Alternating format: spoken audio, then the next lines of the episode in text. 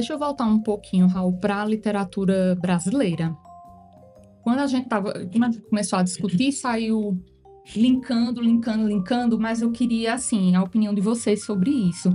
O que seria assim uma literatura brasileira efetiva e que venderia muito, venderia como água, já que a gente falou que a literatura americana é a mais lida no mundo todo. Ela é a mais lida porque ela tem uma forma, uma receitinha de bolo ali que o bolso se encaixa e lê, ou porque quer fugir da realidade, a gente já levantou esses pontos. Mas, para a gente, voltando assim para dentro do Brasil, o que seria uma literatura que venderia a rodo aqui no Brasil? A gente já tem literatura vendendo a rodo no Brasil. Eu acho que depende de como se conta a história. Por exemplo, você falou Tortarado. Tortarado foi um fenômeno. Mas 76 bilhões, não foi? Não, 300 mil livros vendidos. Do Tortarado, do né? Do Tortarado. Então foi um estouro nacional. E é um livro que trata da realidade, mas a forma como ele conta a história é cativante, ela é comovente. E uma coisa que o brasileiro gosta é de comoção. Brasileiro ele gosta de histórias que sejam comoventes. Brasileiro ele, é emotivo. Ele é emotivo. Brasileiro é tão emotivo que a gente vota no governador do estado porque o marido morreu. Né? Uhum. Tá todo mundo na merda hoje porque o marido de Raquel Lira morreu. Mas tudo bem. Vamos, vamos seguir. Segue o baile. Segue o baile. Mas assim, é, é aquela história. A gente tem é, um, um, um uma situação em que o brasileiro ele gosta de histórias que comovam, né? Que causem, que toquem no coração. E Tortarado ele tem isso. Em muitas cenas, a gente tem muitas cenas naquela história que fazem a gente, poxa vida, o trabalho, o trabalho é, serviu fora do período de, escravo, de escravidão. Trabalho escravo contemporâneo, né? Porque a história não é dos anos 2000, não é do século 21, é do século 20, mas quando a gente para para pensar, eu tava falando disso na, no, no, no vídeo passado que eu falei de Tortarado. Ah, quando a gente para para pensar que em 2023 a gente teve o recorde de pessoas resgatadas do trabalho análogo à escravidão, a gente percebe o quanto essa obra reflete a realidade, mesmo sendo uma obra que retrata uma época diferente da atual. Né? Então, não é só uma questão de tratar da realidade, mas é como se trata da realidade. Né? Uhum. É diferente de você ler o Euclides da Cunha. Ele trata da realidade. Você já citou sua experiência com sertões. Uhum. Não é, lembre. É realidade. Mas você leria o livro de novo? Não. Você pegaria ele para ler de novo? Hum. Eu acho que também precisa de uma de uma conscientização, até de uma mídia mesmo, em cima Isso. de, de de quebrar esse pensamento do, do cachorro vira-lata que o brasileiro tem, sabe? De dizer que só é bom aquilo que vem de fora. Que o cinema nacional não é bom, que a música nacional não é boa, que a literatura nacional não, é não é, é boa. boa. Então precisa é, também de dessa. É, mi, dessa coisa mais midiática, sabe? Trazer de fato para a mídia, ir lá no encontro com Fátima que não é mais com fato, mas no encontro com Patrícia Poeta que seja, sabe? Tomar um café da manhã com Ana Maria Braga, para quebrar um pouco disso de que a, o que se produz no Brasil não é bom. O que se produz no Brasil é muito bom. Às vezes melhor. acesso, muitas vezes, porque é escondido. Às vezes é, às vezes é muito melhor é, é, do que o que é produzido lá fora. Uhum. Porque a gente tem uma, uma que, e às vezes é tão bom, mas é tão bom que é extremamente valorizado lá fora e aqui, e aqui não. Uhum. A gente tem casos de livros de artistas de músicas que são conhecidos, sei lá, na França. Fora e aqui não. E aqui a gente não, não sabe. nem viu. É, a gente, pronto, a gente pode citar o coco, raízes. Uhum. Tem arco verdense que não sabe da, da existência do coco. Uhum. Mas o coco é reconhecido na Europa. Uhum. E aí? É. Então, é, é, é uma questão de, também de consciência. É, realmente é uma questão de consciência. E eu digo assim, Tortarado foi um, um fenômeno. A gente teve outros livros. É, temos livros de ficção mesmo. Eu lembrei agora de Eduardo Spohr, né? É, André Bianco. André Bianco. Mas é uma literatura mais fantástica, Mais né? fantástica. Mas é uma literatura nacional. É uma literatura que se pelo menos as histórias se passam aqui. Uhum. Né? É uma literatura que, por exemplo, o nome da personagem é o nome da minha vizinha. Então, é um- uma Traz coisa- identificação, né? traz identificação. Então, nós temos isso, mas é como, como além de colocou, às vezes fica escondido. Uhum. Tá, existe, mas eu não sei que existe. Porque quando eu entro numa livraria, eu não vejo o livro do Eduardo expo- Na exposto frente. na prateleira. Eu vou ver o livro da J.K. Rowling. Vocês conhecem a história de André Bianco em relação a como ele estourou, né? Aham. Ele ia nas livrarias e dizia: Ó, você tem um livro tal de André Bianco? Aí o cara, ah, tenho tal. Ah, vou levar. Aí o cara pegou e colocou na, na frente, né? Expôs. Aí começou a vender bastante o livro dele. Pronto, ele começou a ficar famoso assim. Ele ia nas livrarias, Mas pedia pra expor o livro, o pessoal expunha e saía vendendo. Uma coisa que eu acho legal aqui da Lira, você chega é, na Lira, você vê os livros dos, dos autores Ah. nacionais. Ele- Bruno, ele faz questão de colocar ali na vitrine. Aham. Quando você entra, você vê, você vê o livro da Micheline Maruski, você vê é, é, livros de Chico Buarque, você vê livros de E autores ele sempre traz alguém que tá lançando um livro, né? É. Tem a oportunidade, né? e autores locais, muitas Uhum. vezes. É. Né? Então, a, a, a, a gente vê esses livros ali expostos, mas é uma livraria num universo gigantesco. É. né? Você, quando você atravessa a rua e vai nas Americanas, o que é que você encontra de livro nas Americanas? Livro de autoajuda, livro religioso, livro que promete fazer você ficar rico em duas semanas Magro em 10 dias. e coisa e tal, É. com promessas impossíveis de coisas que nunca vão acontecer. Eu detesto livro de autoajuda. Detesto do fundo da minha alma. Se você gosta, que bom que você gosta. Mas Eu tava pensando assim, o livro no Brasil ele nunca foi acessível e parece que não vai ser. A gente pensou que com a vinda da Amazon as coisas iam melhorar, mas não, não tá, Tá caro, melhorando já tá não. caro. Você já parou pra ver quantos bares tem na cidade e quantas livrarias tem? a gente tem uma livraria para um universo de nem sei quantos bares. Eu acho que Só vizinho, só vizinho à livraria tem quatro bares ali na, na mesma, no mesmo entorno. Pois é, e aí a gente fica, como é que o livro vai ser acessível? Já começa a censura daí. Mas assim, é uma discussão que ela é muito ampla. A gente para para pensar, por exemplo, nesses influencers aí do Instagram. Eles divulgam tudo. Divulga joguinho que não pode, divulga medicamento, divulga o diabo a quatro, mas ninguém vê eles divulgando um livro, uma peça de teatro, um- uma coisa nesse sentido, Eu sabe? tiro, eu tiro pelo podcast, gente. Quando a gente. E aí eu vou abrir aqui os dados para vocês. Quando a gente faz, quando eu publico um podcast sobre literatura, daqui que ele venha ter um alcance é 20 dias, é um mês, são dois meses, três meses para o podcast chegar a um, um grupo alto. Se você botar um vídeo de alguém fazendo dancinha no TikTok, talvez se eu fizesse o podcast fazendo dancinha aqui, eu tivesse mais views, as pessoas prestassem mais atenção, né?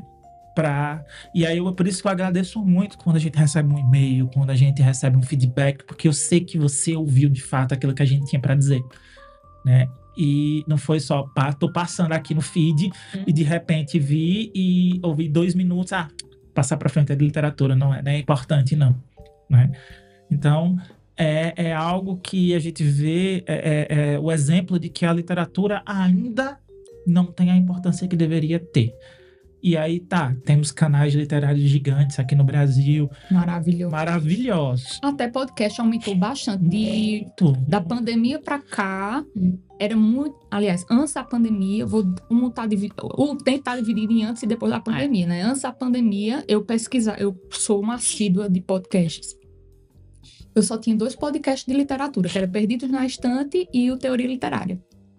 Que nem era teoria literária É, é, antes, era Libricast. Librecast. Pronto, só tinha esses dois. Hoje que você vai pesquisar, você vai encontrar infinitos, Infinitos podcasts, podcasts. agora de literatura, mas ó, de 2019 pra cá. E mesmo assim, pega as métricas desses canais, desses podcasts e compara. Ah, não, um, são um- um canal de literatura, quantos views um vídeo? Pega lá, eu vou pegar do TLT, da Tati Feltrin, que talvez seja o maior canal literário que a gente tem no país hoje. Você pega uma, uma quantidade de views que ela tem num dia, com um vídeo que ela lançou, e a quantidade de views, sei lá, que o Whindersson Nunes vai ter com a Blogueirinha. ou uma blogueirinha. blogueirinha de maquiagem, De frente vai, com blogueirinha. que vai uma- alguém fazendo tutorial de, de maquiagem vai ter é desproporcional ao extremo. É, realmente é. você vê essas, essa questão. Ah, tá, mas o público literário é um, o público de, de maquiagem é outro, o público do Whindersson Nunes é outro, cada um que tem seu gosto, beleza.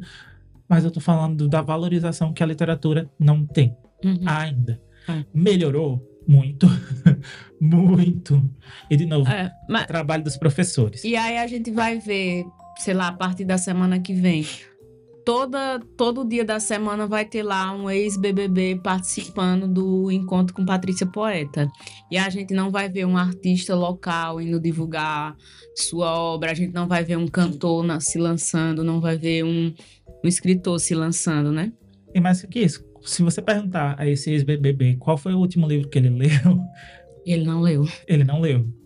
É. Ou ele vai mentir ou ele vai mudar a pergunta. É. E aí? E eu não tô dizendo aqui que ex-BBB é burro, que ex-BBB não lê, que isso, aquilo, outro. Mas, Mas é um reflexo social de uma sociedade que ela vem se construindo, né, ao longo dos anos. E é assim, nos últimos cinco anos, eu acho, essa coisa da, da, da rede social, ela consome o tempo de forma absurda. As pessoas passam o dia inteiro assistindo vídeo disso, vídeo daquilo, e não param para viver a vida real. É o tempo todo nessa coisa do da rede social como sendo essa verdade absoluta e não é. E- É preocupado em postar uma foto, é preocupado se fulano postou e não sei o quê. E esquece do real, né? e no dia que a pessoa que ela mais gosta diz uma coisa que é contrária à ideologia central dela, o mundo cai. É cancelada. É cancelado. Né? É, é algo assim. Olha aí outra forma de censura que a É. gente não disse. É um agente de censura. É um agente é um de cancelamento. cancelamento. É. É verdade. Porque assim, é você, você dizer, é, eu não concordo com o que a J.K. Rowling disse sobre as é, mulheres trans. É uma coisa. Beleza, não concordo. Eu acho que ela tá sendo idiota. Uhum. Eu posso dizer isso. É, agora, a partir do momento que eu quero cancelar a pessoa para silenciá-la total e completamente, é, uma, é um mecanismo de censura. Inclusive, teve uma fofoquinha sobre isso, não foi? Aham. Do último livro que ela lançou. Foi do, do Cormoran Strike. Ela, cri, ela escreveu um livro inteiro para dizer que mulheres trans não são mulheres. Tava com tempo ela. Basicamente foi isso. Hum. Tava com então, tempo. É, é algo assim, beleza. Parei de ler os livros, é, diminuí a quantidade, não procuro mais e tal. É uma coisa que eu posso fazer. É Uhum. uma coisa que eu posso fazer. Agora, querer que a pessoa se cale total e completamente, aí é calar o debate. Uhum. Aí é intervir no direito da outra pessoa de falar. E é dar a chance de mostrar que ela tá errada, né? Ela que tá as pessoas que de dar voz a quem tem um pensamento contrário a ela e que às vezes precisa de uma pauta assim Sim, para pra- poder se mostrar de fato. Enquanto ela tá falando besteira, eu tenho motivo para contradizê-la. Uhum. Então, é- é- e muitas vezes a besteira que ela fala vai fazer com que a situação se reverta para a pessoa que tá É sofrendo. aquela coisa do, do efeito rebote que a gente falou, né? Exato. Mas, tipo assim, vamos, vamos pensar da seguinte maneira. Vamos pegar esse caso aí, que a gente tá debatendo agora. Beleza, eu não gosto, eu não concordo. Então, eu vou deixar de consumir a obra, é meu direito, não é? Meu direito, exato. Mas a partir do momento que eu vou instigar outras pessoas a também não consumir a obra, eu também tô sendo um agente De censor. censura, você tá Sim. sendo um agente de censura. Isso aí eu concordo. A partir do momento que eu, que eu venho aqui no meu podcast e digo, hoje ninguém mais vai ler um livro do Harry Potter, ninguém mais vai comprar um livro do Harry Potter, e eu sei que eu tenho um alcance suficiente para fazer isso. Talvez nem todo mundo vá fazer isso, mas vamos supor que 90% vá. De Eu tô uma rasta de manobra, que é isso que acontece, né? tô é, é igual o deputado que foi lá para o, o deputado lá do PL, sempre é do PL, Sempre. sempre é do Deus, PL. por que será? Que foi lá para as redes pro Instagram fazer um reel sobre um livro que era do eu não sei se- é, da, quem falou sobre isso foi aquela menina do Ler Antes de Morrer.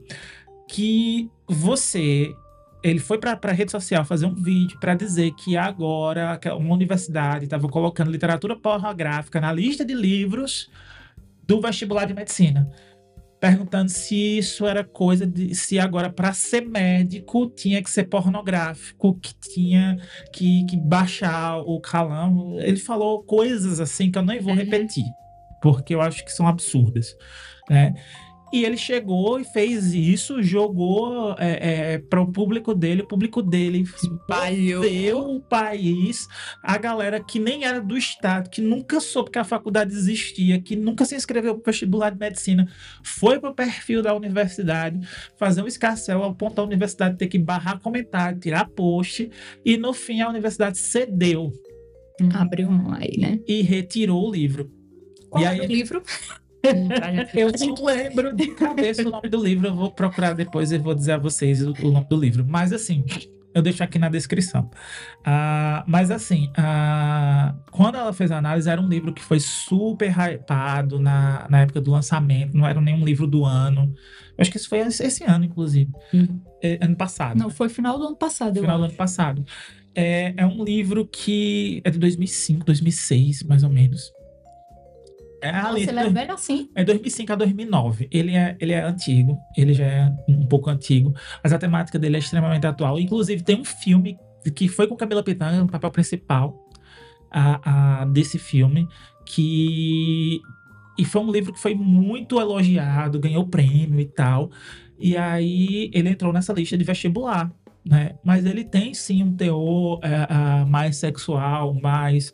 Mas não é a mensagem do livro. Não E é aí, aí a gente volta para aquela pauta, o país do carnaval, Exato. censurando um livro erótico. Puritano. puritano. Aí é o que tá. Esse deputado foi lá, criou essa, essa, esse, essa problemática e aí agiu como um agente de censura, porque ele censurou a universidade, ao ponto da universidade tirar o livro. E a universidade, na minha visão, foi fraca. Sim. Porque onde eu, como universidade que tem autonomia para escolher o livro que vai entrar na minha, na minha lista de vestibular, vou ceder à chantagem Mas aí é que, é que a gente É. o poder da rede social. Não é nem o poder dele. dele. É o poder Ele- da rede É social. o poder da rede social, o poder que, que tem de espalhar informações deturpadas e como isso chega nas pessoas Nas e como as pessoas. pessoas são reativas de forma violenta. E aí, voltando, por exemplo, a J.K. Rowling, se eu tivesse esse mesmo poder de alcance, por exemplo, e fizesse a mesma coisa aqui no podcast, eu estaria sim agindo como agente de censura. Eu estaria censurando todos os livros dela. Uhum. Quando não são todos os livros dela que agem contra a, é, a questão LGBT. Uhum. Então, é um livro, é uma opinião que ela tem, é uma questão dela. E Beleza. será que ela ainda tem essa opinião ainda? Tem, Tem. infelizmente tem. Tem. Porque E é um assim- livro antigo, né? Porque são opiniões. Não é, não é nenhuma opinião. ideologia. É uma ideologia. É uma é ideologia. Sobre quem ela é, né? é sobre quem ela é. Beleza, ela é o defeito, é um defeito dela. Ela, Todo ser humano como todo tem, mundo, né? eu tenho defeito, vocês têm defeitos, enfim. Mas eu não sou obrigado a concordar com ela, eu não sou obrigado a consumir a literatura dela. Eu posso simplesmente deixar de consumir todos os livros dela, mas eu não vou chegar para a pessoa que tá lendo, sei lá, um Harry Potter da vida e dizer, não lê esse livro.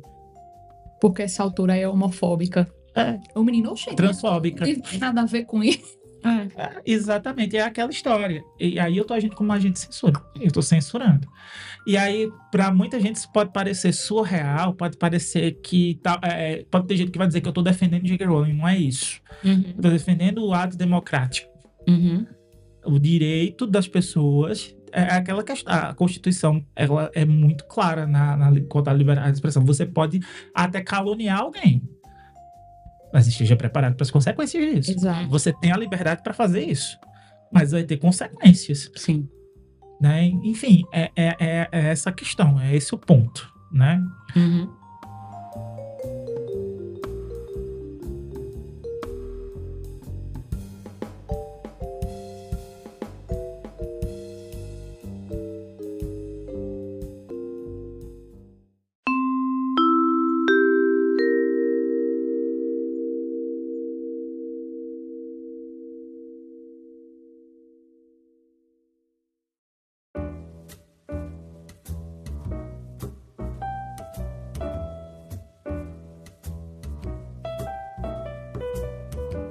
Então vamos lá para mais uma pergunta polêmica.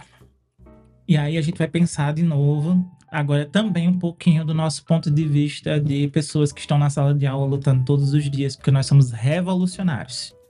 Né? Então, olha só.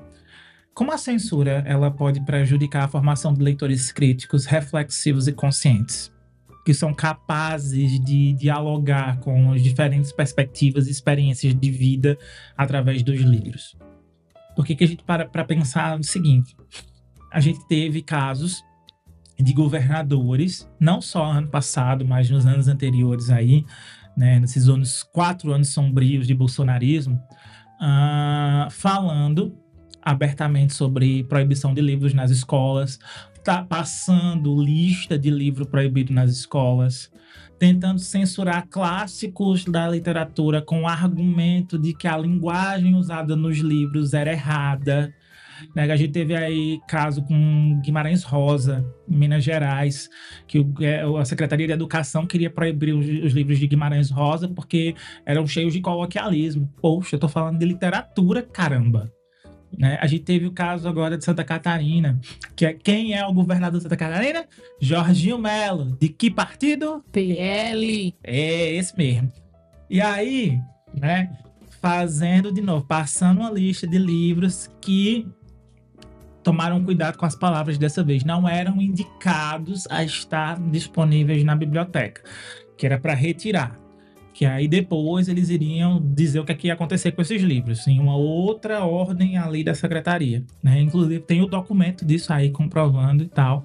Uhum. Ah, a gente teve o caso daquela vez que Dória, quando ele ainda era governador, né? Uhum. Ele proibiu livros específicos de, de, literatura nos presídios, que eram livros que eram usados nos projetos para redução uhum. de pena e tal, ressocialização. Teve esse caso também.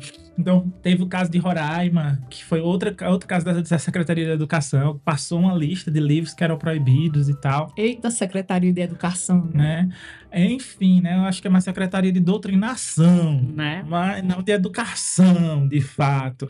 Mas é disso que o Estado gosta, é disso que o Estado quer. Então, né, Raquel? Bora lá. É exatamente isso. Ela, a ideia é limitar o pensamento, limitar o conhecimento, limitar a minha reação diante da sociedade. Se eu não sei o que está acontecendo, se eu não entendo que aquilo é errado, como é que eu vou reagir contra aquilo? Então, eu me satisfaço. A ideia é exatamente essa: quebrar essa reação, é tirar do, do jovem esse direito dele entender que a sociedade, muitas vezes uma sociedade periférica, pobre, na qual ele não tem tanto acesso, é uma sociedade que é projetada contra ele, para que ele não consiga ter outras perspectivas, e a literatura vai abrir esse leque de perspectivas. Então, sendo tirada, ele vai ficar ali. Ele vai ser só mais um, um efeito, para o efeito manada, assim, vai ser só mais um, um um dominó que vai empurrar os outros. Então, é tirar essa oportunidade de compreensão de mundo.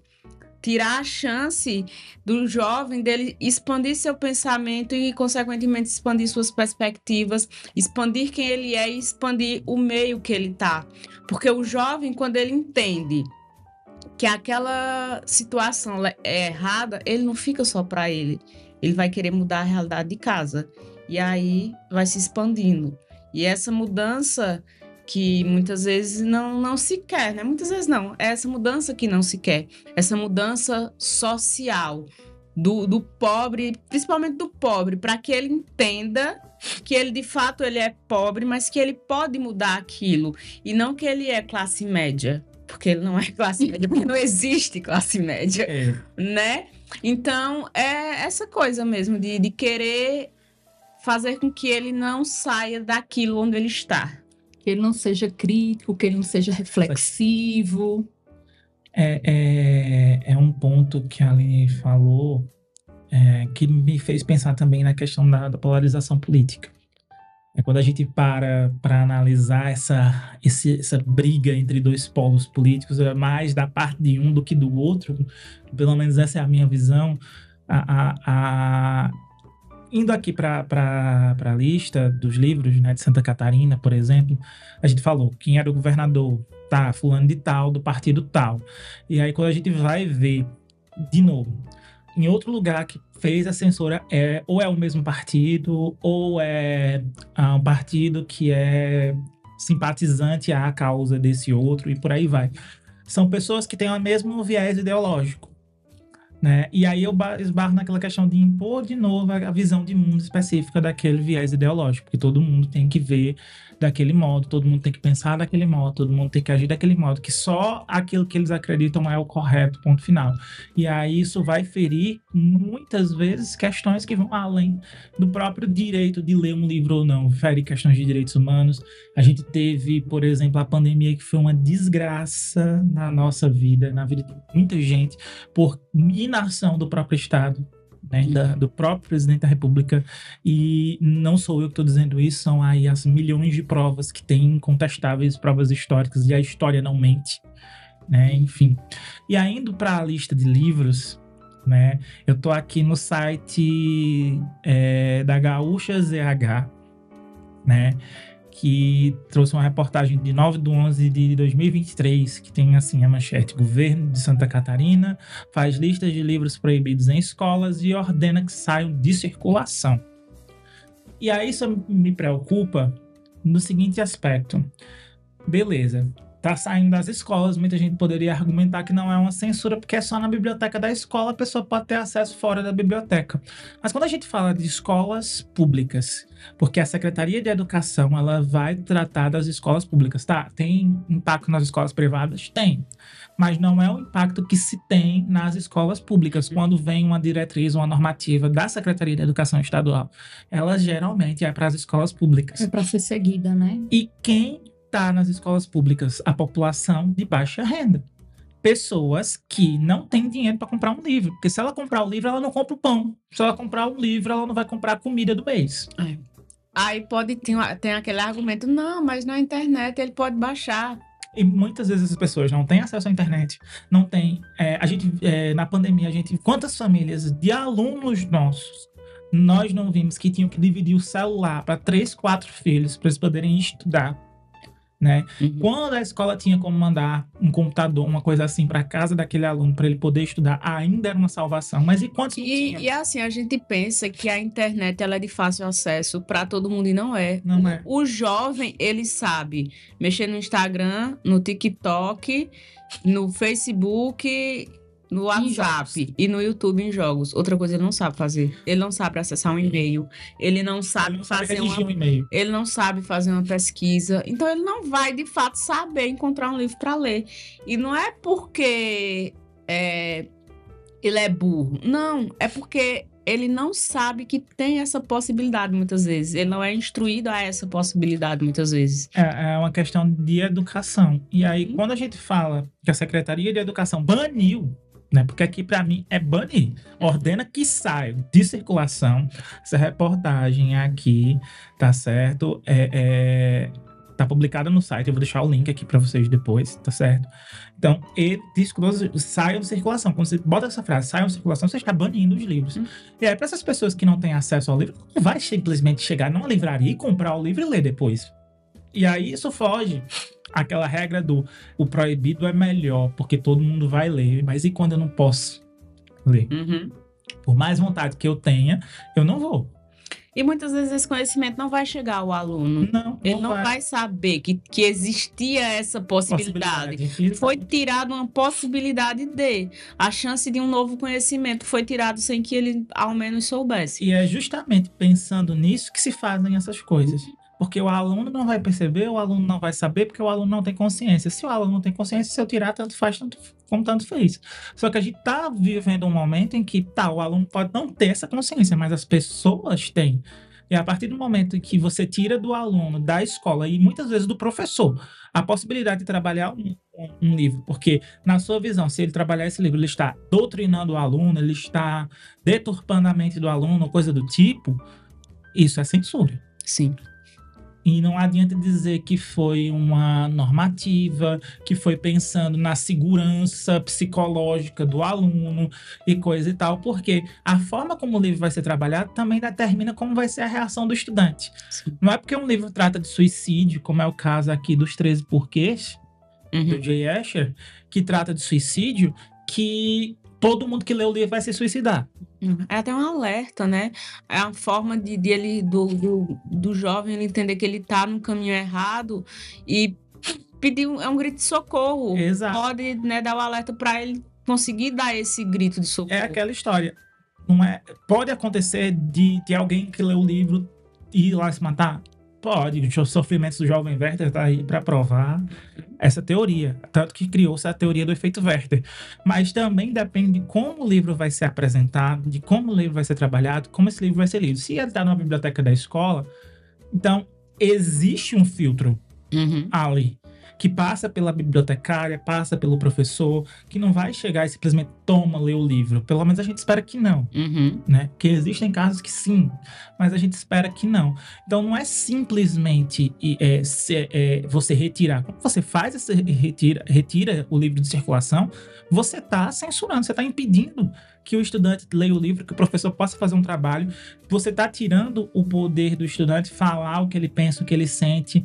E se de repente aquele livro salvasse a vida de alguém? Sim. Porque se a gente pegar esse livro específico, é pano pra manga pra um setembro amarelo inteiro e ainda joga para um outubro rosa. Então, assim, é, é- cabe uma ampla discussão que pode, de fato, salvar a vida de muitos jovens. E, e não é salvar no sentido figurado, é salvar literalmente a vida, né?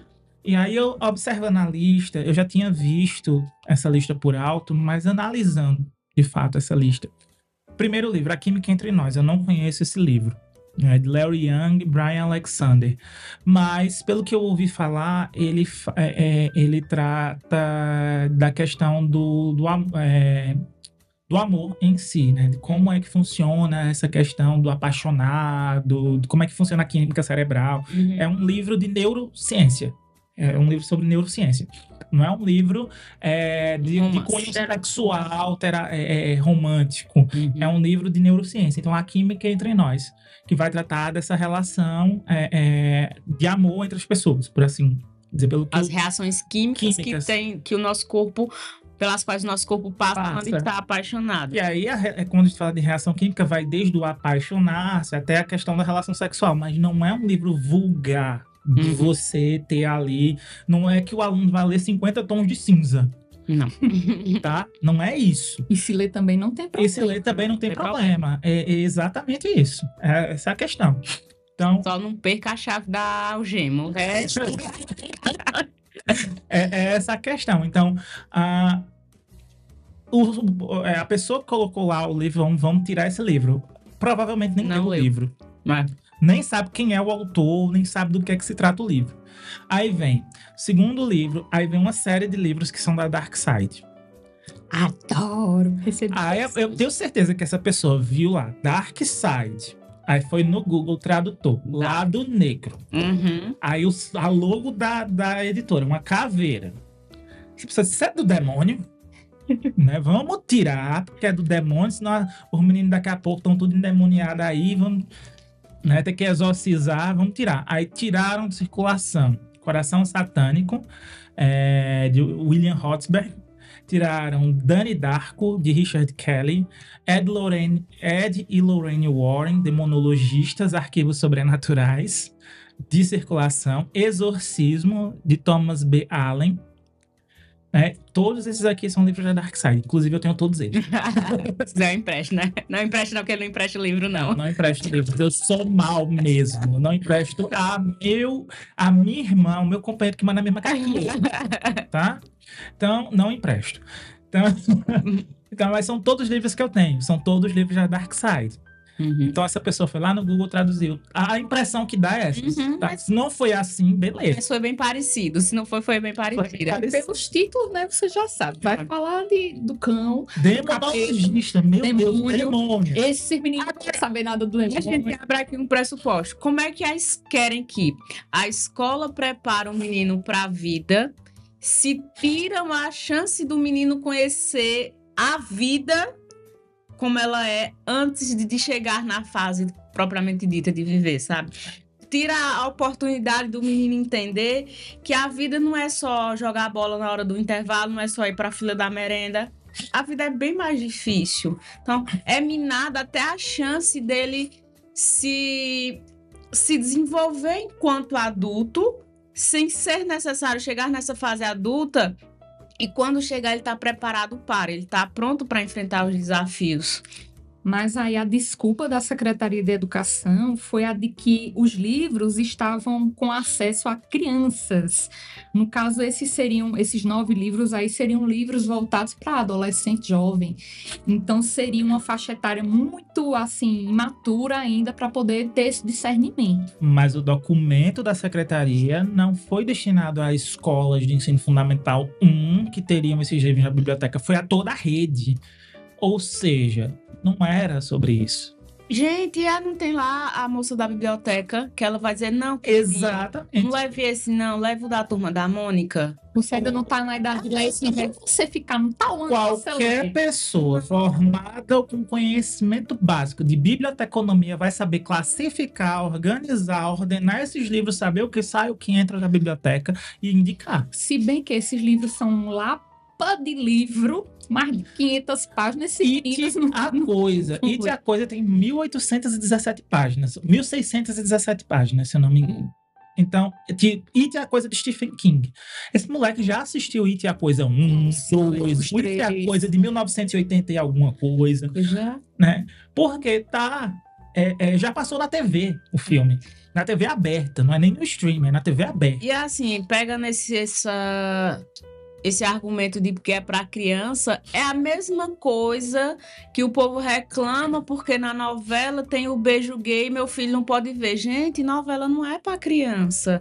Nove horas da noite é para criança ou tá fazendo a tarefinha, lendo uma bobagemzinha, ou pra tá dormindo. Vocês lembram do filme do Porta dos Fundos? Aham. A polêmica do filme do Porta dos Qual Fundos? deles? Que foi aquele sobre Jesus? aham. Sim, Que era um sim, filme de. Natal, era uma É, coisa Natal.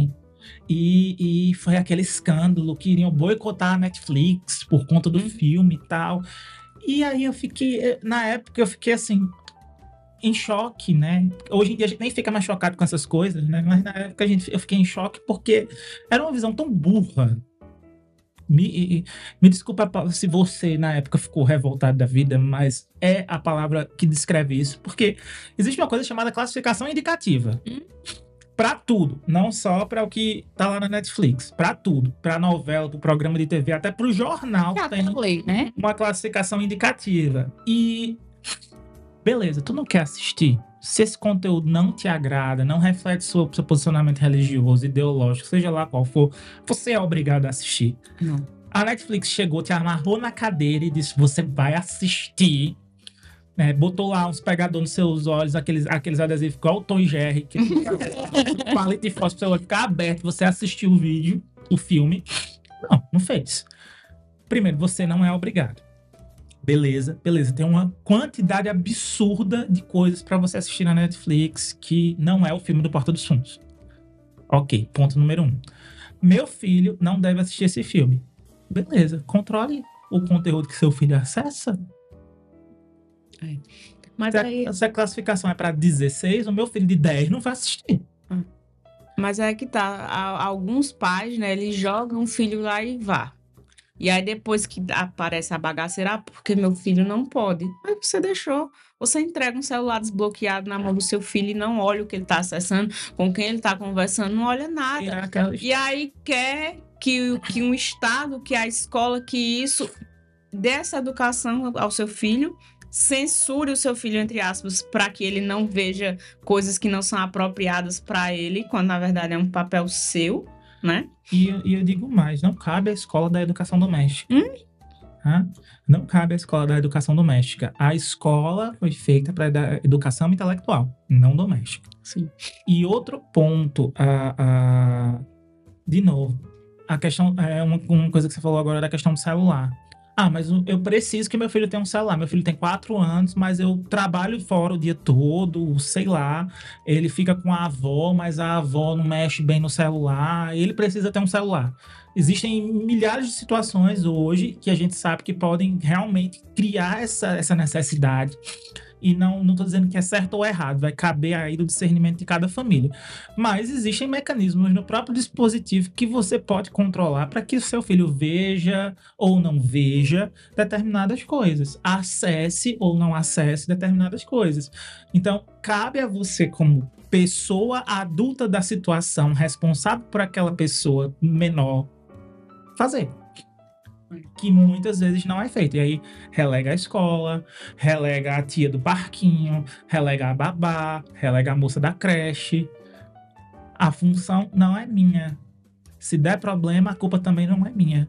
Eu acho que esse é o pensamento. Uhum. Né? Infelizmente, esse é o pensamento. Verdade. Mas voltando para a lista, né? E tinha coisa. Laranja Mecânica, de Anthony Burgess.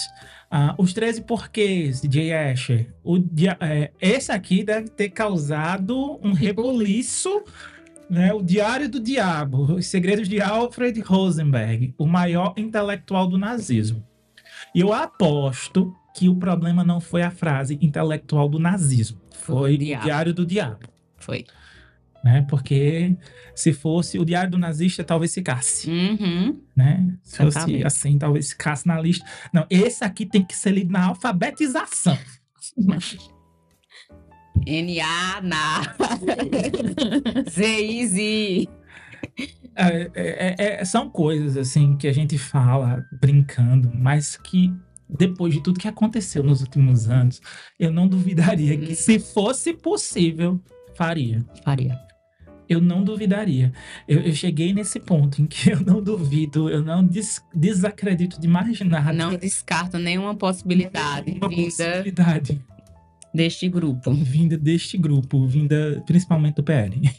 É, e essa aqui é só a lista de livros do governo de Santa Catarina. Se a gente for parar para ver todas as outras listas de livros, né, é, eu falei da, da questão do Guimarães Rosa, né, que teve também e o argumento do governo não, de Santa Catarina na época, de Santa Catarina não, de Minas Gerais na época, era a linguagem empregada no livro.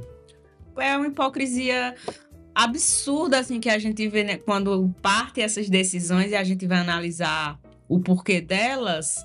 São decisões muito hipócritas. E assim, é uma decisão que desconsidera todo o conceito de variação linguística, de linguagem literária, linguagem. O rico a gente trabalhar o preconceito linguístico. né? Exato. Então, se você proíbe e censura uma obra que está trazendo isso, como é que você está trabalhando preconceito linguístico? Uhum.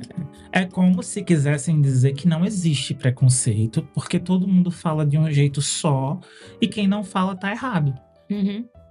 Aquela pessoa que fala cuidado, advogado, lá em riba, lá em não sei o que lá e por aí vai, tá errada. Né? Ah, porque minha avó fala basculante. Minha avó tá errada. Oh, sim, ela tá errada, errada demais, a bichinha. Você sabia que ela tá certa? Uhum. Que a palavra correta é basculante? Uhum. né? A- pouca gente sabe disso, porque tem a questão etimológica de origem das palavras. Então, quando vai se tomar determinadas decisões, eu digo assim, realmente, analisar os livros é importante para ver quais são os públicos, Uhum. para ver qual a faixa etária. Para é direcionar forma indicada, que vai ser usado. é, que forma esse livro vai ser trabalhado, né? Existem muitas coisas que a gente pode colocar ali que não são censura, mas que são formas de trabalho, mecanismos para que as pessoas vão tendo Direcionar. acesso no momento certo. Porque, simples, sinceramente, Laranja Mecânica não é um livro fácil, primeiro, de se ler. Segundo, não é um livro leve para se ler. E não é um livro que vai ser indicado para uma criança de 11 anos Uhum. né? O próprio It a Coisa, você tira daí. É um livro gigante. Por si só, ele já desestimula a leitura pelo tamanho. Né? Uma, uma pessoa comum, um aluno comum, não vai é, ler esse livro simplesmente porque ele quer ler esse livro. Né? E muitas passagens do livro você fica assim. Né? Eu, adulto, fico. né? Então, imagino que esse livro não deva ser acessado por uma criança na idade de 5 anos. Beleza. Né? E aí, se a, a normativa da rede de Santa Catarina fosse vamos reorganizar isso, colocar esses livros para acesso nessa faixa etária aqui, Ensino médio. tal. Se fosse um direcionamento para escolas de ensino fundamental, onde tivessem crianças de, sei lá, de 0 a 11 anos, eu ficaria, beleza, tranquilo, realmente é função da secretaria fazer isso, beleza e tal. Mas foi para a rede inteira. E a partir do momento que é para a rede inteira, isso pega do zero até os 18. Uhum. se a gente considerar que a vigência da educação básica, né, não vou nem dizer do zero, porque, enfim, as creches não pegam do zero, mas ali a partir de sete meses, oito meses, já tem creche que pega Uhum. a criança hotelzinho, né, e, É. e, e- e tal.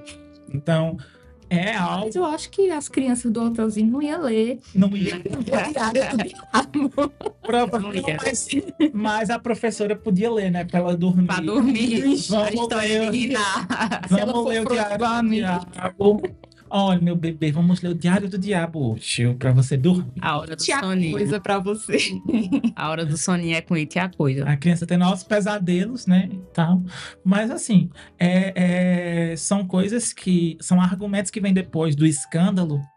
Porque é uma coisa assim que você sabe que vai dar merda. Hum. Vai dar errado. Que não, aquilo ali não vai dar certo. Mas eu vou fazer. E muitas vezes a, a, a gente também tem que parar para pensar nisso.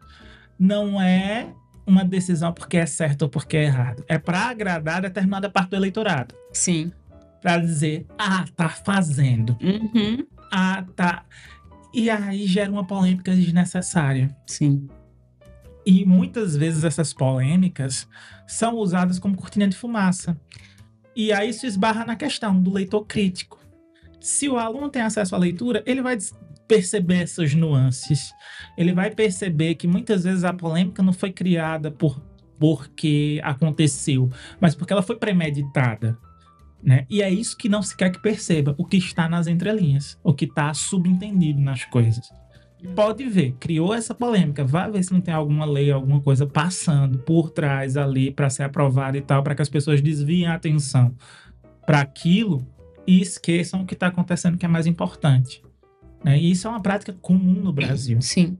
Eu me lembrei agora que o livro de Anne Frank também foi censurado, né? Por, segundo o governo, eu não lembro, acho que foi em Minas Gerais que foi, se eu não me engano. Ou foi Espírito Santo? Lembro. Ali, centro-oeste, né, do Brasil, foi censurado. Gente, Anne Frank é um dos livros mais vendidos no mundo todo, traduzido em sei quantas línguas. Porque, segundo a pessoa lá que decidiu banir o livro das escolas, era um livro que incitava a homossexualidade. Que eu li o livro várias e várias vezes, já li com meus alunos, eu nunca vi nada de homossexualismo ali. É uma questão de erotização, né, também, que se dizia que ah, foi uma questão aqui... Porque quando o Annie estava despertando, né, os sentimentos por Peter e tal, não tinha nada demais Mas ali. uma criança vivendo num cubículo no meio da Segunda Guerra Mundial, passando da infância para a adolescência. Eu queria que ela escrevesse o que no dia dela, minha gente? E é um diário, pessoal. É. Ah, E é, da- é o retrato do adolescente. Não tem nada. É, enfim, é, é só uma forma de, de querer fantasiar uma realidade, né? Colocar nesse moldezinho do, da família perfeita e tal. ah, foi na Folha de São Paulo que foi publicada. Foi pais dos estudantes da escola Mobile em São Paulo entraram em contato com a direção do colégio ah, por considerarem que a versão em quadrinhos do Diário de Anne Frank estava erotizando a personagem. E aí é uma essa reportagem é da Aventuras na História, né? Aventuras na História pontual ponto Mas no caso aí foi censurado o quadrinho. foi o quadrinho. Essa, dessa notícia que eu tô reportando agora, foi o, o diário mesmo. Deixa eu Diário ver mesmo. aqui. Porto Alegre. Casos em Porto Alegre e São Paulo. Levam mães, pais, escritores, editoras, Defensoria Pública e Ministério Público a debater o discurso de ódio e a censura de livros em escolas. Né? É... Região Sul e Centro-Oeste. Né? Então, são casos que pipocaram não só nessas regiões nos últimos anos, mas no Brasil inteiro. Né? A gente viu é, casos específicos acontecendo, porque o livro Casos tá. bem atuais. Casos Pronto, esse de Santa. Catarina foi novembro do ano passado, né? Foi em novembro do ano passado. Esse do vestibular que a gente falou lá atrás também, né? Foi o ano passado também, o do vestibular. Uma coisa que eu tava percebendo durante a pesquisa é a gente, quem geralmente tá debatendo sobre censura em livros são professores ou quem gosta de livro, né? Então, nicho pequeno.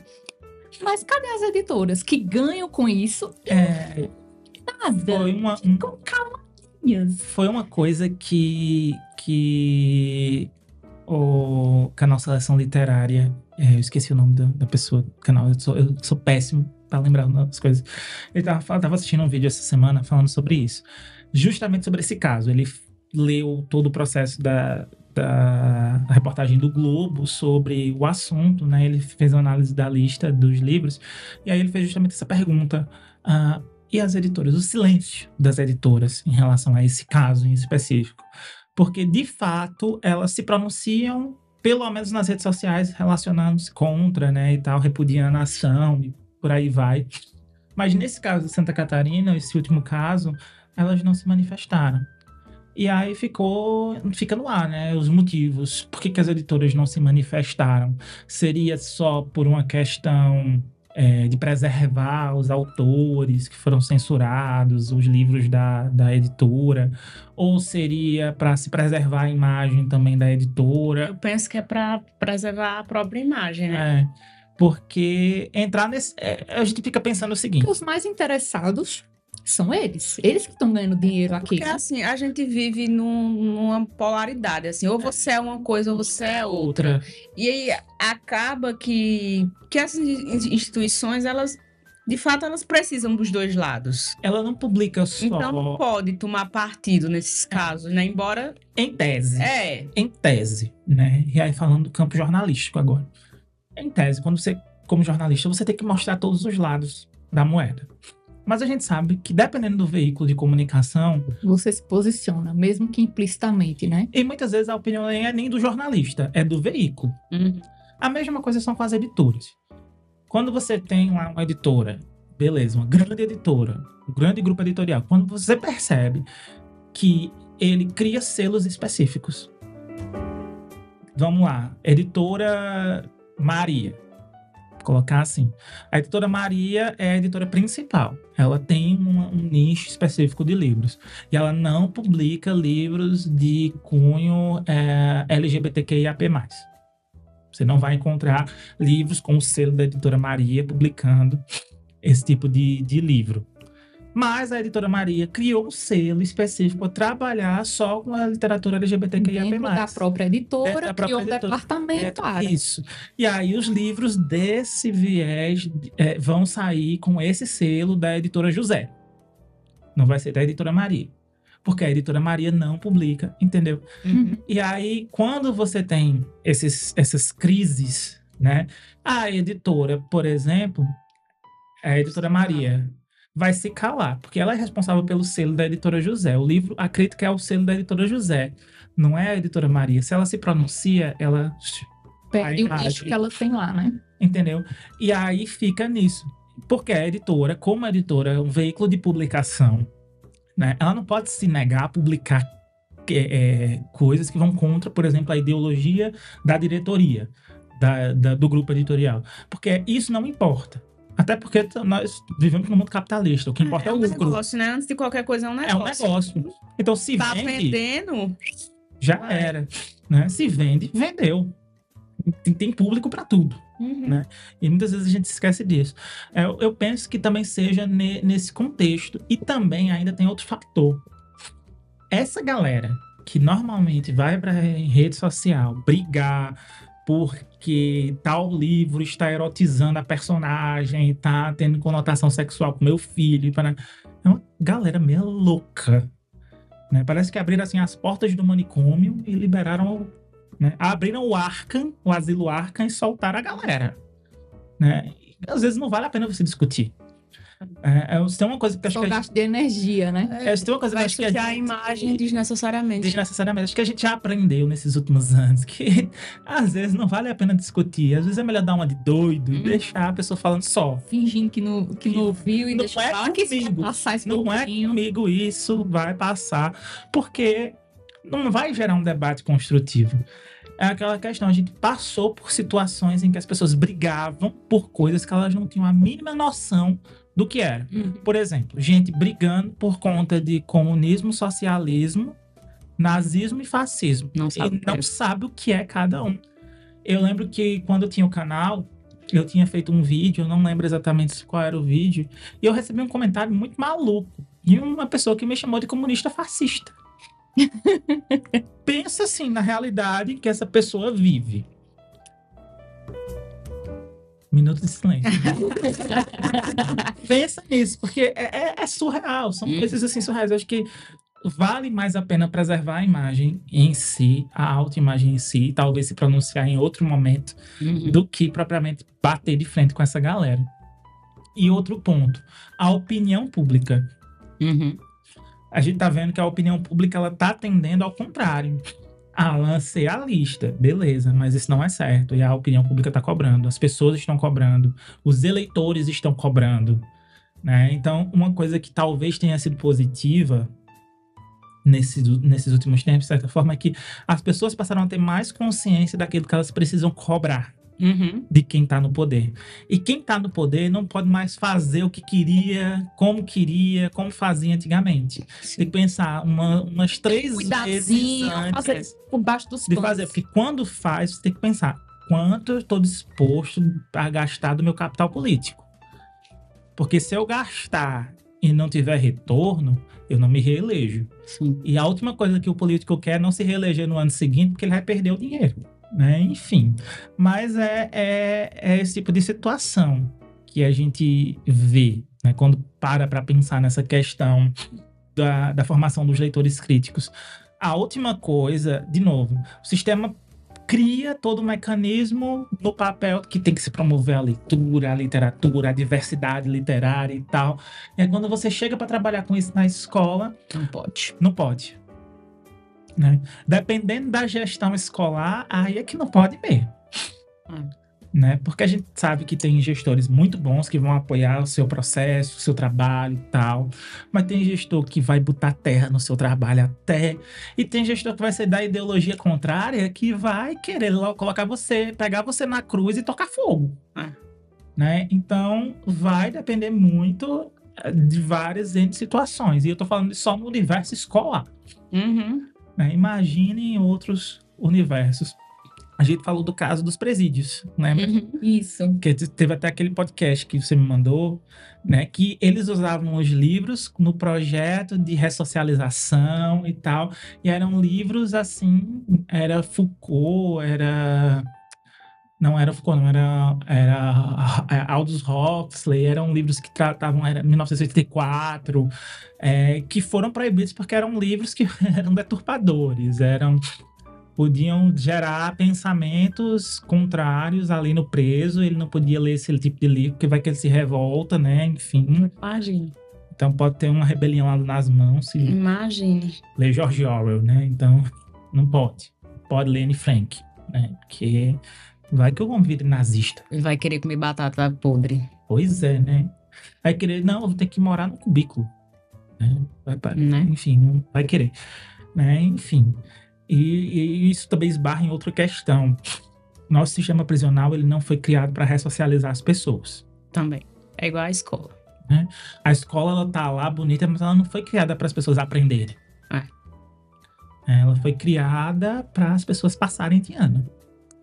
Se a gente for pensar, o, o problema ele, ele é muito maior do que o, o censurar por censurar. É muita coisa que vem por trás disso, assim, é muito jogo político, é muito jogo ideológico, é muita manobra de, de massa, assim, então é muito mais complexo do que não está se censurando só uma obra literária, está se censurando uma forma de, de ver a vida, uma ideologia, um posicionamento social, um posicionamento político. Então, é muita coisa. Não é porque só o cara acordou um belo dia, olhou o título do livro e decidiu censurar. Não é só isso. Ele está censurando todo, todo o entorno daquele livro. Não é só a obra. É o que aquela obra ela pode reverberar depois. Exato, que é o que é mais preocupante. Sei se vocês já leram aquele texto, ler deveria ser proibido. Né? Porque a leitura, a literatura deve ser a coisa mais perigosa que existe na face da Terra. Porque ela dá. é, a gente volta àquilo que a gente estava discutindo lá atrás. Ela dá poder às pessoas. Né? A partir do momento que você tem poder de conhecimento, ninguém dobra você.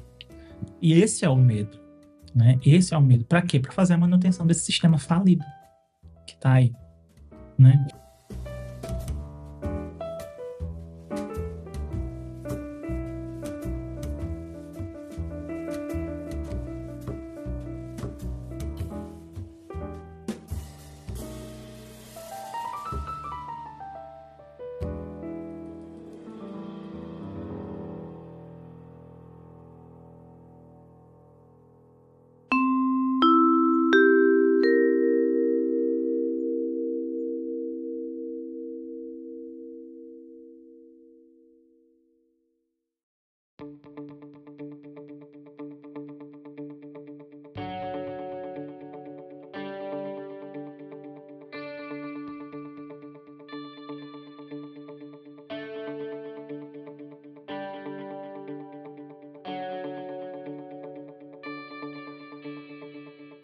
Vamos lá para o nosso último bloco de hoje.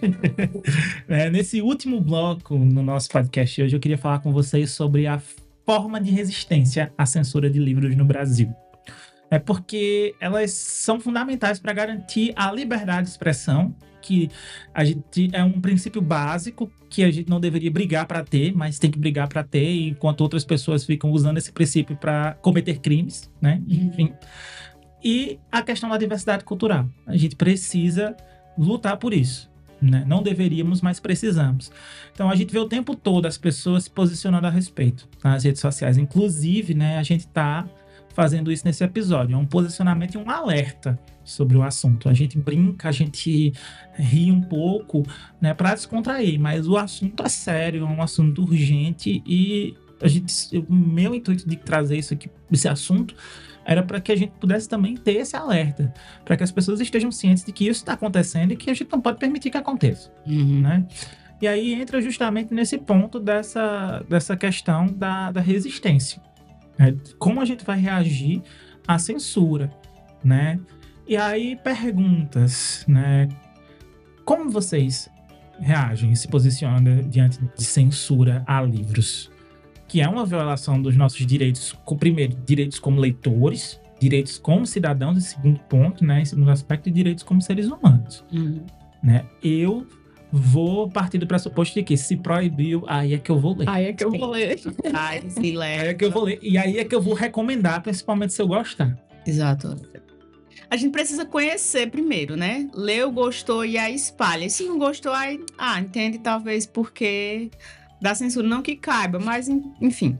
Então, acho que é isso, é você conhecer e disseminar, levar a gente como professor, levar para o aluno, se não conseguir levar o livro inteiro, mas levar, levar trechos, vai lá, publica a foto no Instagram, bota o trecho do, do, do livro como legenda. Faz um podcast. Faz, podcast. faz vídeo para o YouTube. Né? É espalhar, de fato, porque, como a gente falou, tem estudante que ele não vai ter outra forma de acesso, vai ter jovem que não vai ter outra forma de acesso que não seja através da escola, que não seja através do professor.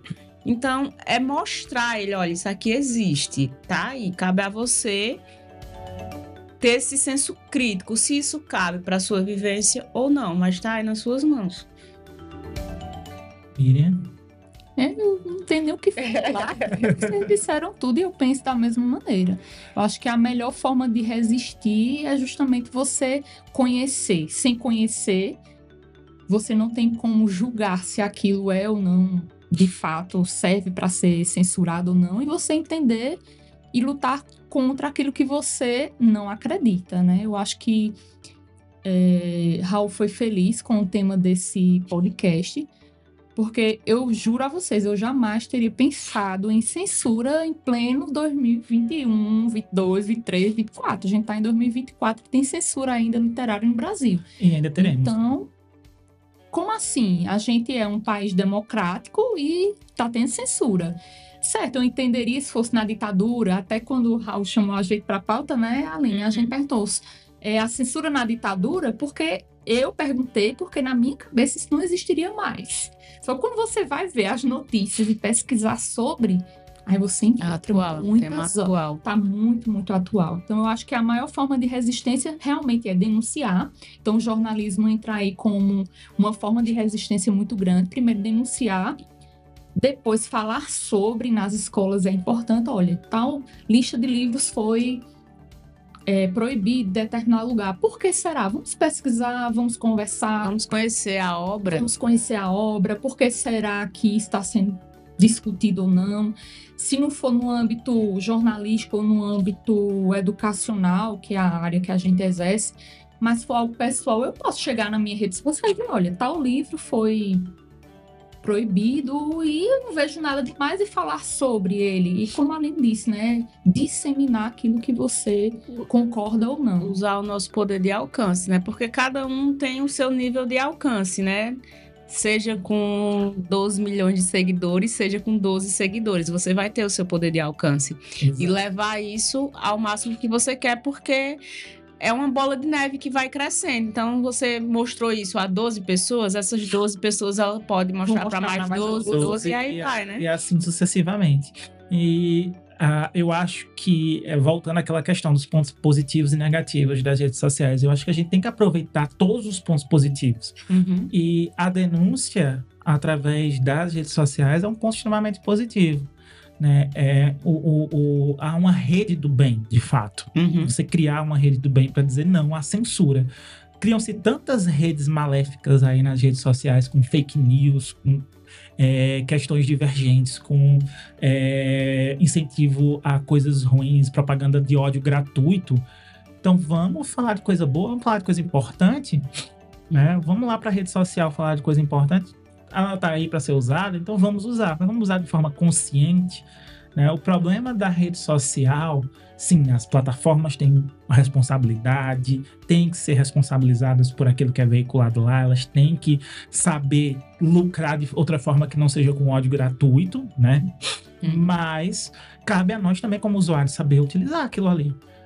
É, saber bloquear também, porque né? se eu sei que, sei lá, um influencer tal posta um conteúdo que não é legal, posta lá o joguinho do tigrinho, por que todo dia eu tô lá no story dele deixando meu like para um outro conteúdo, mesmo que não seja o jogo do tigrinho? Mas eu tô lá dando engajamento a ele da mesma forma, isso faz com que ele cresça e mostre aquilo que não é benéfico, né? Exato. Você tem que dar engajamento à teoria literária. Exatamente. Galera, Like. vai curtindo, vai Arrasta compartilhando, comentando. A gente precisa, gente, e assim, brincadeiras à parte, não é brincadeira, de, lá seu like no Teoria Literária. Mas olha só, é, a gente precisa realmente usar as ferramentas à nossa disposição para fazer coisas que realmente valem a pena. E não ficar espalhando mais notícia falsa, mais ódio gratuito, é, mais bullying, mais perseguição, mais coisa ruim. A gente vê a quantidade de pessoas que compartilham foto de gente assassinada, foto de gente acidentada. É absurdo. Ou simplesmente se calando, né? É, ou simplesmente se calando. Porque às vezes a gente vê um pôster de alguém que a gente super concorda com aquela ideia que, tá, que o indivíduo tá lá falando, mas a gente não reposta Ou não comenta. ou não comenta. É. Mas aí pega uma coisa boba e vai lá e re- reposta. Então, às vezes a gente não compactua com o erro, mas a gente se cala di- diante do certo, né? E, ou então do próprio erro. A gente também não comenta o erro. Ah, e eu entendo isso. Eu entendo isso porque a gente também tem medo do que possa acontecer. É. né? Porque, de novo, o que a gente coloca na rede social muitas vezes pode se voltar contra a gente assim fácil. Fácil.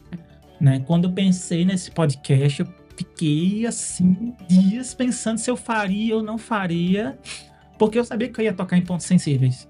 Hum. Eu iria falar de coisas que eram ah, polêmicas, que iriam, poderiam mexer com é, ideias e ideologias de pessoas que não compactuam com aquilo que a gente estava discutindo aqui e que pode ter uma- um processo aí de, de retaliação, de coisa e tal, de gente querendo De de cancelamento. cancelamento e por aí vai. Mas eu fiquei pensando depois, eu já sou professor cancelado, autorizado pela governadora e não recebi aumento ano Já passado. nasci pra ser cancelado mesmo. Eu já, eu já- tecnicamente eu já sou cancelado, né? enfim. E outro ponto, né? Sem brincadeiras à parte, é, eu fiquei pensando justamente nisso. Poxa, se eu me calo, e aí? Depois eu posso reclamar das, das consequências? Não. Posso. Eu não posso. E aí eu fico pensando no meu papel como cidadão, no meu papel como professor, né? É aquela história. Gente tem vários colegas que não dão aula de literatura, não leem livros e tal, mas querem que o aluno leia.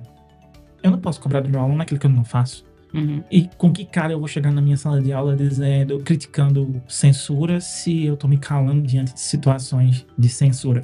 Eu tenho um podcast que fala de literatura. Eu vou deixar o assunto passar porque pode ser prejudicial, alguém pode vir me perseguir na rede social. Simplesmente porque é- é- é- são coisas. A gente pensa, sim, entende essa questão. Mas tem determinadas situações que a gente não pode se calar. É aquela história. Tem determinadas coisas que valem a pena ser discutidas, Uhum. que vale a pena você falar sobre, discutir sobre, e tem determinadas coisas que não valem a pena. Né? Então, eu acho que esse tema valia a pena. Sim. E foi por isso que eu disse, não, vamos fazer sim, a gente vai conversar a respeito disso e vamos colocar, assim, esse epi- episódio no ar. Jogou na roda.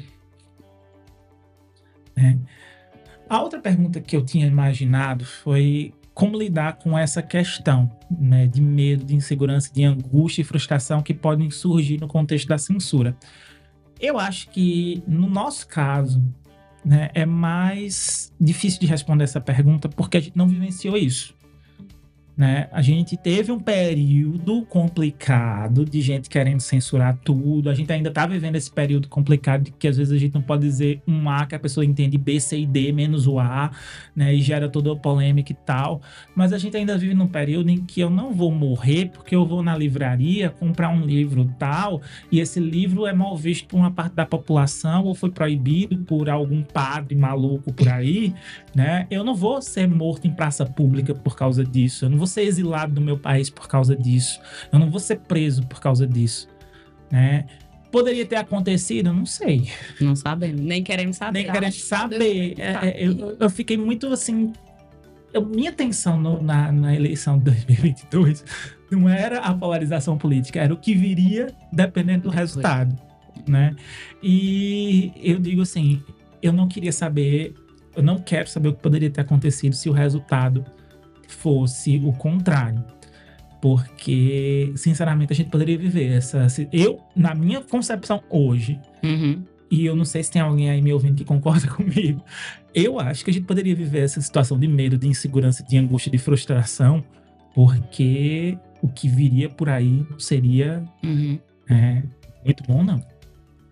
E assim, a gente tá pessoalmente, é, em uma escala menor, a gente pode conter essa censura no sentido de que, ah, postei lá meu conteúdo, fulaninho não gosta, eu vou lá e bloqueio o fulaninho. Eu, É. eu censuro o fulaninho da minha rede social. Então, a gente consegue, nessa escala menor, a gente consegue se proteger. Deixando de, de seguir, de compartilhar conteúdos com fulaninho, já que fulaninho não concorda, então eu excluo fulaninho deixando de ler determinada obra que vai de encontro à minha ideologia, eu posso simplesmente não ler.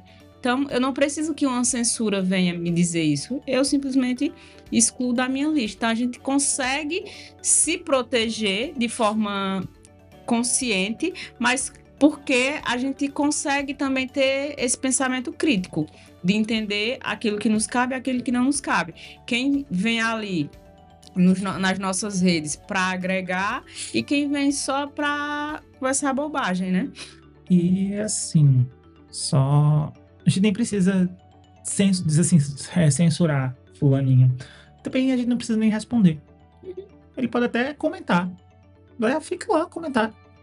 Dar o silêncio como resposta, né? Que às vezes é muito melhor do que a, a própria resposta. É, né? o silêncio A indiferença, né? irrita muito mais. Ah. Principalmente essa galera.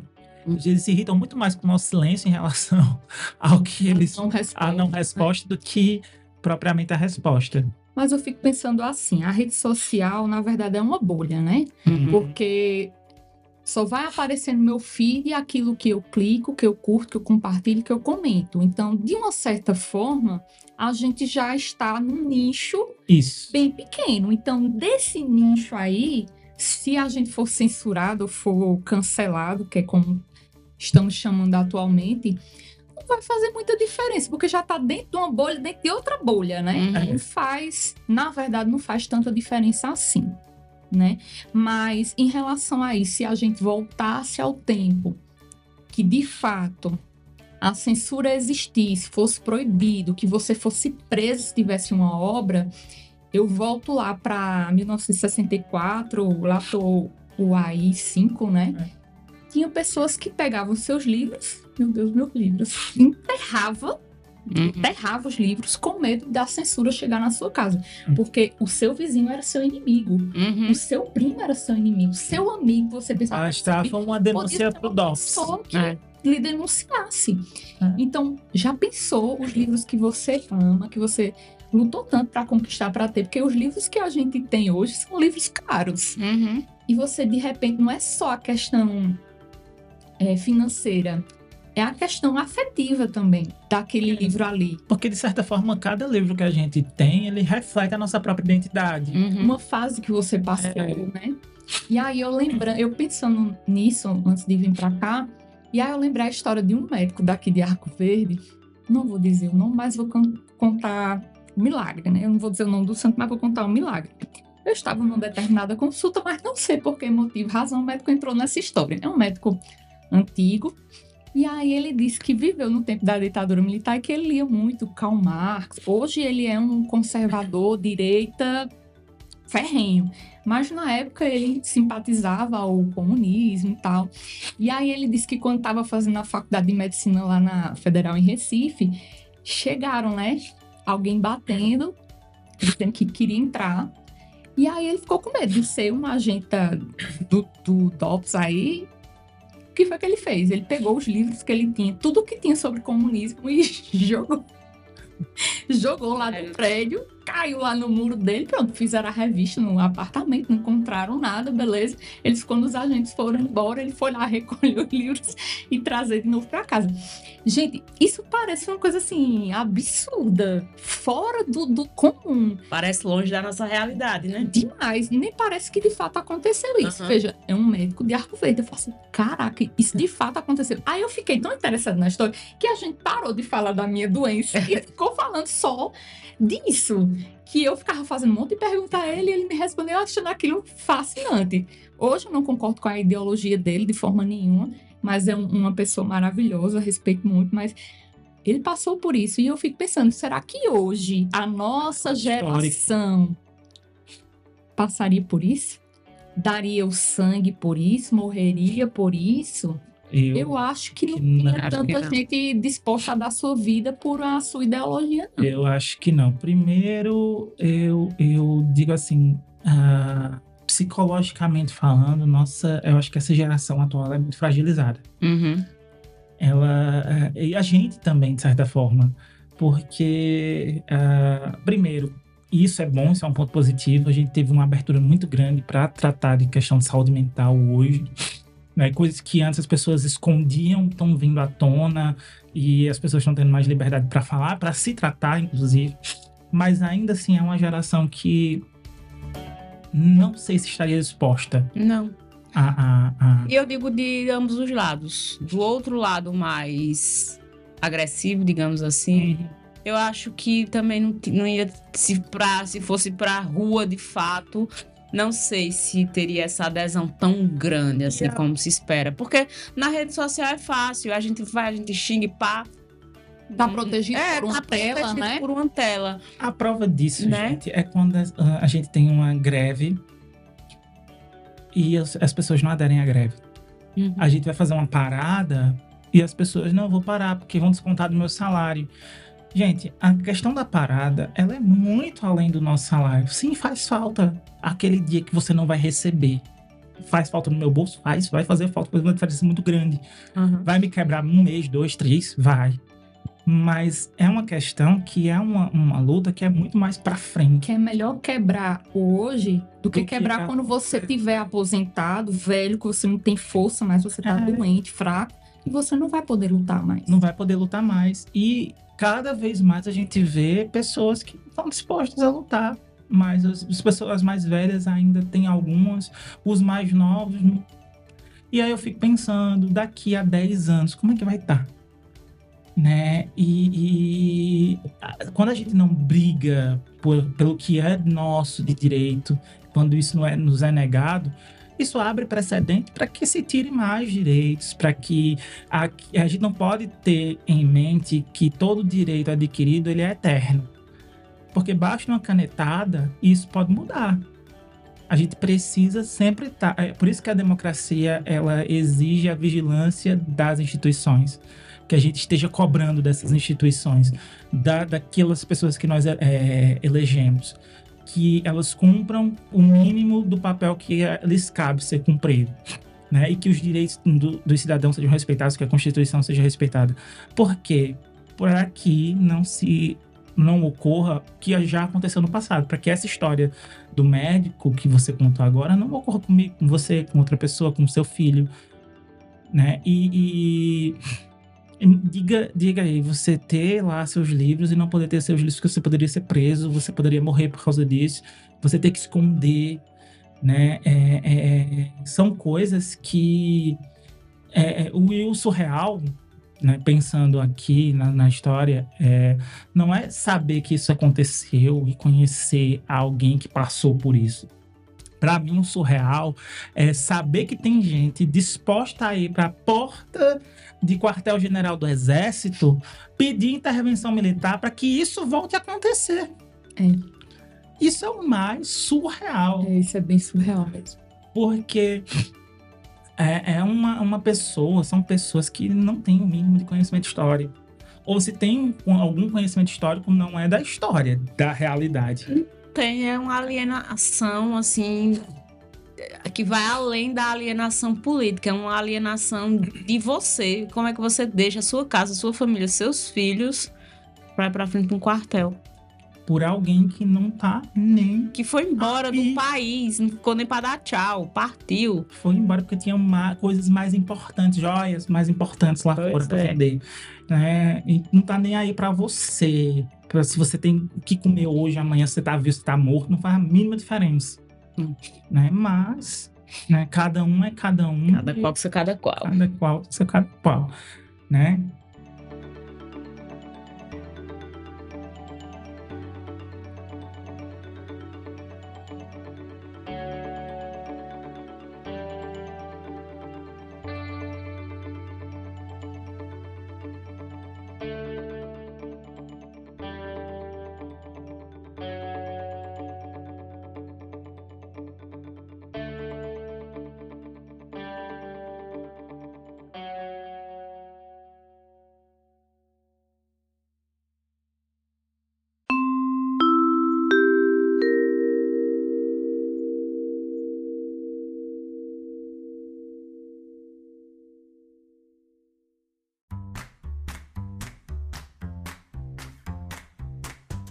E chegamos ao final de mais um episódio do nosso podcast Teoria Literária.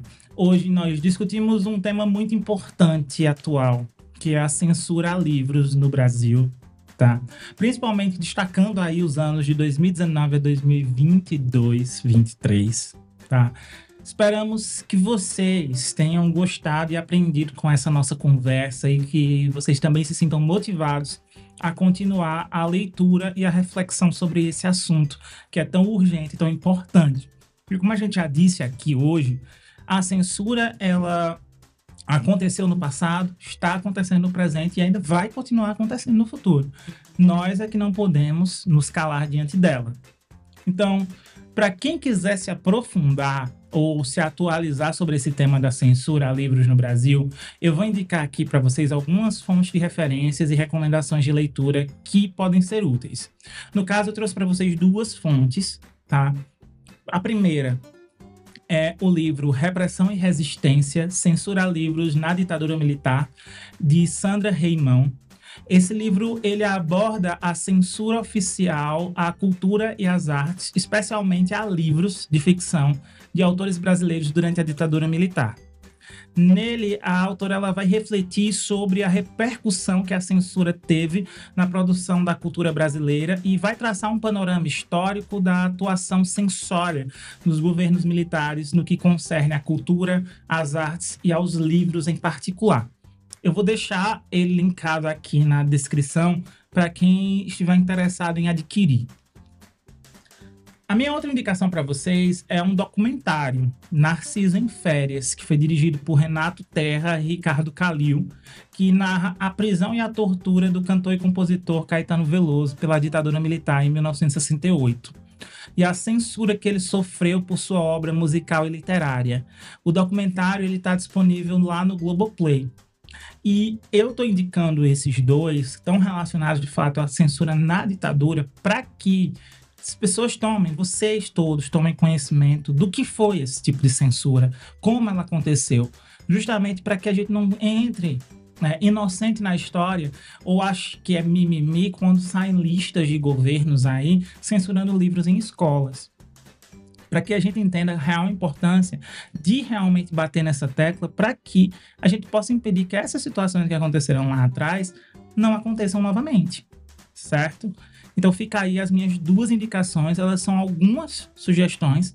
Existem muitas outras obras e fontes que podem aí enriquecer o conhecimento sobre censura a livros no Brasil. Eu vou tentar deixar aqui na descrição também outros links que podem ser interessantes para quem quiser se aprofundar no tema. Mas e vocês, meninas? Vocês gostariam de sugerir alguns livros ou documentários que possam enriquecer mais o conhecimento dos nossos ouvintes? Bom, eu não trouxe minha lista, hoje eu não vim preparada, mas eu acho importante é, leiam autores nacionais, leiam autores negros, mulheres negras, que é importante, leiam é, escritores LGBT, leiam essas minorias, porque no geral as minorias elas tratam dessas temáticas que tendem a puxar mais para esse lado da, da censura, porque são essas minorias que contam de fato a realidade de um país que quer ser escondida. Eu vou indicar, vou indicar um podcast que eu comecei a ouvir chamado Rabiscos, é um podcast literário e o episódio é Literatura Censurada que aí vai falar também sobre é, a literatura, como a gente debateu aqui, mas vai trazer outros aspectos que a gente não abordou. É um podcast de até grandinho ele, mas muito, muito bom. Vou indicar também um site chamado memoriasdaditadura.org.br, muito, muito bom. É, mas eu vou indicar um específico lá dentro, que é A Ditadura e o Mercado Editorial, livro sobre censura que traz assim informações e dados importantíssimos para quem quer se aprofundar sobre isso, ver quem foram as editoras que ficaram sem censura no Brasil e por que elas se calaram diante disso. Muito interessante, são dados bem específicos, históricos, recomendo bastante e de literatura leiam tudo, principalmente os proibidos.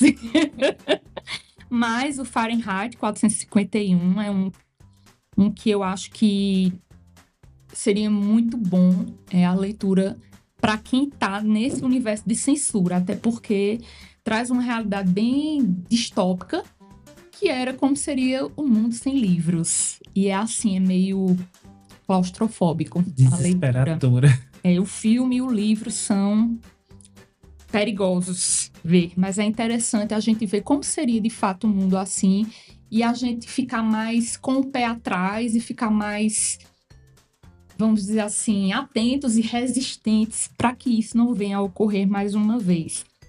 Um, outro livro que eu indicaria também, que foi censurado, seria Madame Bovary. Ele foi censurado. É. Isso, ele foi censurado porque trazia o desejo que a mulher tem, né? Porque mulher não pode desejar, né? Só o homem que pode. É bem interessante, apesar de ter uma parte maçante do livro, mas quem quer saber sobre a voz da mulher sendo calada, seria interessante. E aí também tem Ana Karenina, de Dostoiévski. O é de Tolstói. Ana Karenina é de Tolstói. Troquei. Pronto, minhas indicações seriam essas. Tem outras aí, mas tá bom, né? Senão dá o podcast. Tem uma coisa interessante sobre o livro Fahrenheit 451, que eu, eu fiquei abismado no sentido de quando eu vi, né? A minha edição, principalmente quando eu comprei, quando ela chegou, na hora que eu comprei, eu não me atentei para a editora. Adivinha qual é a editora? Não. Editora Globo. Uhum. Mas tu tá com o livro ou o quadrinho? O livro. O livro, né? Porque tem a versão em quadrinho é, também. Edição de pulso. Aí você falando da, das editoras que ficaram sem censura, na, na ditadura. que é, bateu, deu estrago. Deu, né? É porque a Globo foi a favor, né? É, é, pediu desculpa depois, né, de 200 anos, mas não apaga o passado. Claro que não.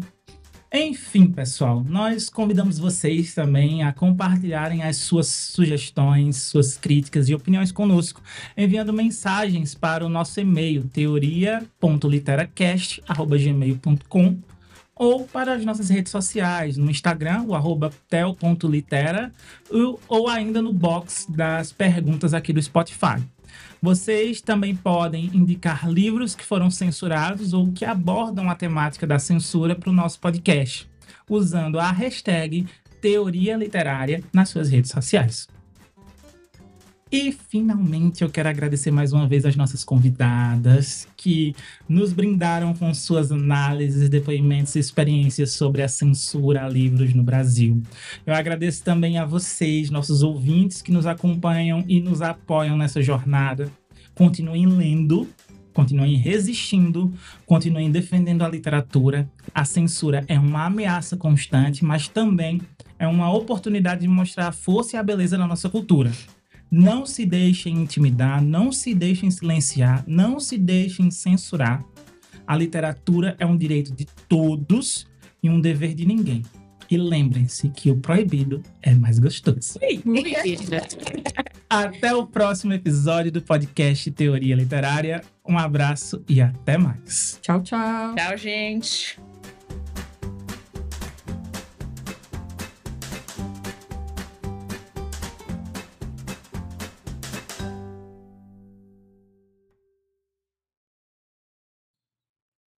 Esse podcast foi gravado pelo Mundix Libri Studio, com roteiro, edição, gravação e direção de Raul GM Silva. Links na descrição.